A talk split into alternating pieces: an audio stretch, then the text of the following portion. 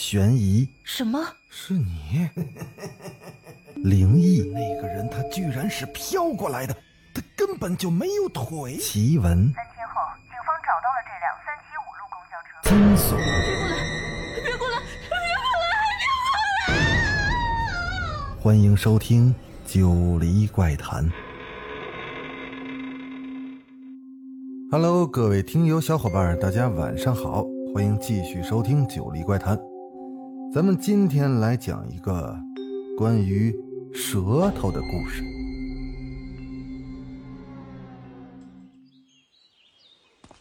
纸像雪片一样纷纷扬扬散了一地，于小曼手忙脚乱地把纸片给拾起来，脸蛋因为尴尬而变红，变成了桃花的颜色。她低头急急地捡着，一直拾到一个男生的脚边。是不是没装订好啊？论文这么重要的东西，没装订好可不行啊！于小曼抬起头来，脸更红了。站在她面前的，居然是校草刘峰。在他脑海里，早就无数次的幻想过与刘峰相遇，没想到这一天真的来了。只是于小曼的姿态如此卑微，刘峰递给于小曼一个订书器，嗯。送给你，把论文订起来吧。于小曼一只手紧紧的抓着论文，另一只手颤抖的接过了订书器。此时，刘峰笑了起来，他报了一串数字，然后说：“这是我的手机号码，有空的话给我发信息。”于小曼一下就记住了那串数字，而那只订书器，血红色的，飞快的闪过了一丝光芒。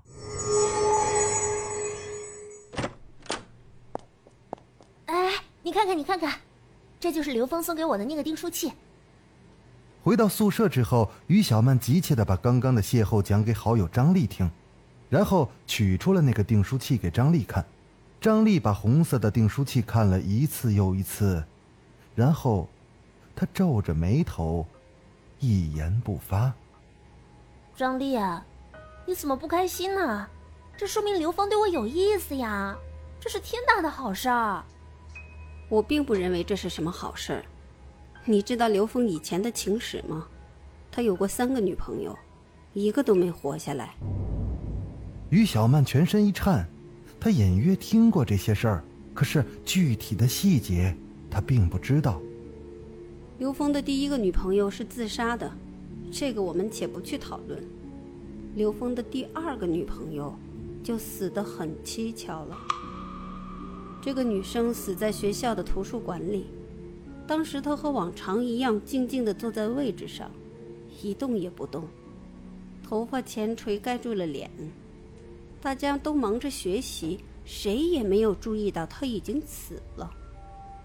直到管理员晚上来清场的时候，才发现她全身都已经僵硬了。啊，太可怕了！想到自己经常去图书馆，于小曼打了一个冷战。这还不算是最可怕的，警察稍微摆弄了一下他的尸体，有大量的血从他的嘴里流了出来，止都止不住，看上去就像是女尸咧开嘴笑了。知道血从哪儿来的吗？女生的舌头被割了。于小曼吓得捂住了嘴。一年之后，刘峰有了第三个女朋友，可是那个女朋友的下场也很惨，她倒吊在学校那片最阴森的小树林里，头发披散朝下，像一个大扫把。警察靠近的时候，她的嘴里也吐出了许多的血，舌头也不见了。到底是谁这么残忍，居然要割人舌头？谁知道呢？警察也怀疑过刘峰，可是每一次刘峰都有很好的不在场证明，所以只能不了了之。于小曼，你还敢和刘峰在一起吗？于小曼的心里展开了激烈的斗争，她确实很害怕，同时她也是真的喜欢刘峰的。最后，于小曼下定了决心。我还是不想放弃这么好的机会。一旦发生什么危险之处，我马上退出。想通之后，于小曼又甜蜜的去看那个订书器，玩着玩着，啊！她突然大叫了一声，那订书器狠狠的摔在地上。她感觉到就在刚才，那订书器好像是有了生命，张开了大嘴，向她咬了过来。于小曼和刘峰的关系很快的升温了。每次跟刘峰走在一起，于小曼都能感觉到周围那些羡慕和嫉妒的复杂目光。对于一向平凡的于小曼来说，这种优越的感觉那是从来都没有过的。她真的是越来越喜欢刘峰了。关于刘峰的那些恐怖的传闻也逐渐的被他淡忘。这天，于小曼和刘峰手拉着手在校园里，校园的广播响了起来。那曼妙的女声开始了。各位同学，大家下午好，欢迎大家收听本期的幸运点歌台，我是主播卢静。刘峰停住了脚步，仰面向上，他仔细的听着广播。于小曼对广播是一点兴趣都没有，她拉了拉刘峰，发现刘峰听得很入迷。过了很久，刘峰才回过神来。哦，对不起啊。我对美妙的声音特别迷恋，我总是觉得，一个女生无论长得多么美，都不如有副好嗓子。我呀，就喜欢声音好听的女生。听到这儿，于小曼的脸一下红了起来。一直以来，她都认为自己的相貌配不上刘峰，可是有了刘峰刚刚的话，她就放心了，因为于小曼的声音就特别的好听。哎，还记得我们第一次见面的时候，我给你那个订书器吗？你现在还留着吗？于小曼很自豪的点了点头。嗯，你送给我的东西，我当然会留着，我随身带着呢。说着，他拍了拍订书器的口袋，突然，他感觉到手掌有一阵刺痛，像是被什么东西咬了一下。刘峰丝毫没有注意到于小曼痛苦的表情。他温柔的抱住了于小曼，你真好，一定把那个订书器好好保存起来，那个可就算是我们特殊的定情信物。于小曼幸福的点着头。刘峰把于小曼送到宿舍的楼下，然后离开了。天已经很晚了，宿舍走廊里几乎没有什么人了。于小曼抑制不住自己内心的愉悦，在走廊里是蹦蹦跳跳。她太开心了，所以没有注意到，在她背后有一个巨大的黑影，呈现订书器开口的形状，像是要把它吞进去。回到了宿舍里，于小曼硬是把已经睡着的张丽从床上给拉了起来，要张丽听自己今天的经历。张丽打着哈欠听完，并没有表现出于小曼预想的喜悦，而是郑重的跟她说：“于小曼。”作为你的好朋友，我得提醒你，刘峰可能不只有你这一个女朋友。什么意思？你还记得刘峰送给你的订书器吗？今天我在卢静那里也看到了一个，听说刘峰也送了一个订书器给卢静，而且他们联系密切。原来，刘峰在脚踏两只船。于小曼猛然的想起今天在路上，刘峰出神的听着卢静广播的情形，这下全明白了。卢静是学校广播站的女主播，那刘峰一定是迷恋上了她的声音了。想到这儿，于小曼是妒火中烧。张丽拍了拍他的肩膀：“怎么办？是放弃，还是和卢静斗一斗？”于小曼狠狠的咬着牙。那还用说？当然是斗一斗啊！而且只许成功，不许失败。八点钟就要开始广播了，现在是七点四十五分。校园电台的主播卢静关上了广播电台的房门，那偌大的空间里只有他一个人，非常安静，安静的有些哀伤和浪漫。他从口袋里掏出了一个红色的订书器。轻轻的抚摸着，嘴角露出了一丝甜蜜的微笑。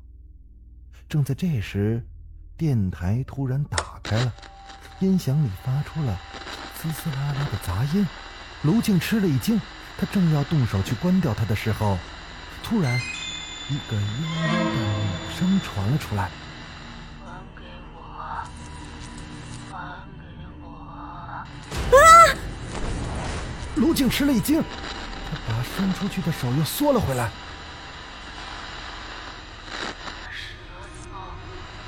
还给我！还给我当女声越来越清晰，卢静吓坏了。这声音让他回想起刘峰的前几个女友的事情，听说其中的两个死得非常的惨，而且那舌头都被割了下来。难道他们听说自己正在和刘峰交往，所以……卢静不敢再想下去了，他冲到门口，然后拼命的拉开了门把手。可奇怪的是。如何都打不开，而且那门外传来了一个女生诡异的笑声。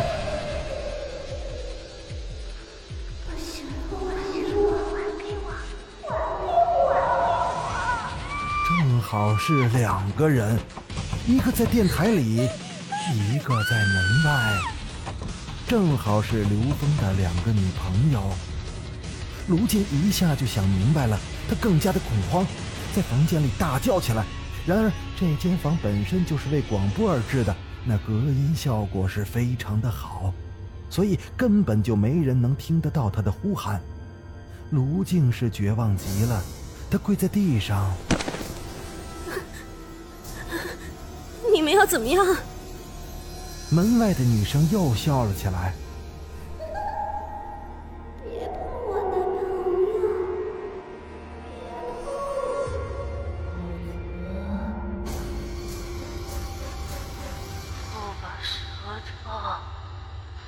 还给我卢静只能抱着头痛哭起来。半夜时分，于小曼突然醒了，在这个瞬间，她想起了奶奶曾经对自己说过的话：“不过午夜时分，你突然变得很清醒，那么一定是要有什么事情发生了。”想到这儿，他顿时是出了一身冷汗，于是他向着张丽的床喊道：“张丽，张丽，醒醒，醒醒啊！我害怕。”可于小曼生生的把后半句话给咽了下去，因为她发现张丽根本就没睡觉。此时，张丽正以一种奇怪的姿态。趴在床上，他手里拿着什么东西，而且放进嘴里，一直在吞吃着。好了，本集啊，咱们先讲到这儿。这到底是怎么回事儿？之后又将何去何从呢？那咱们下集接着跟大家说。我是主播九黎香柳，那么咱们下集《九黎怪谈》再见。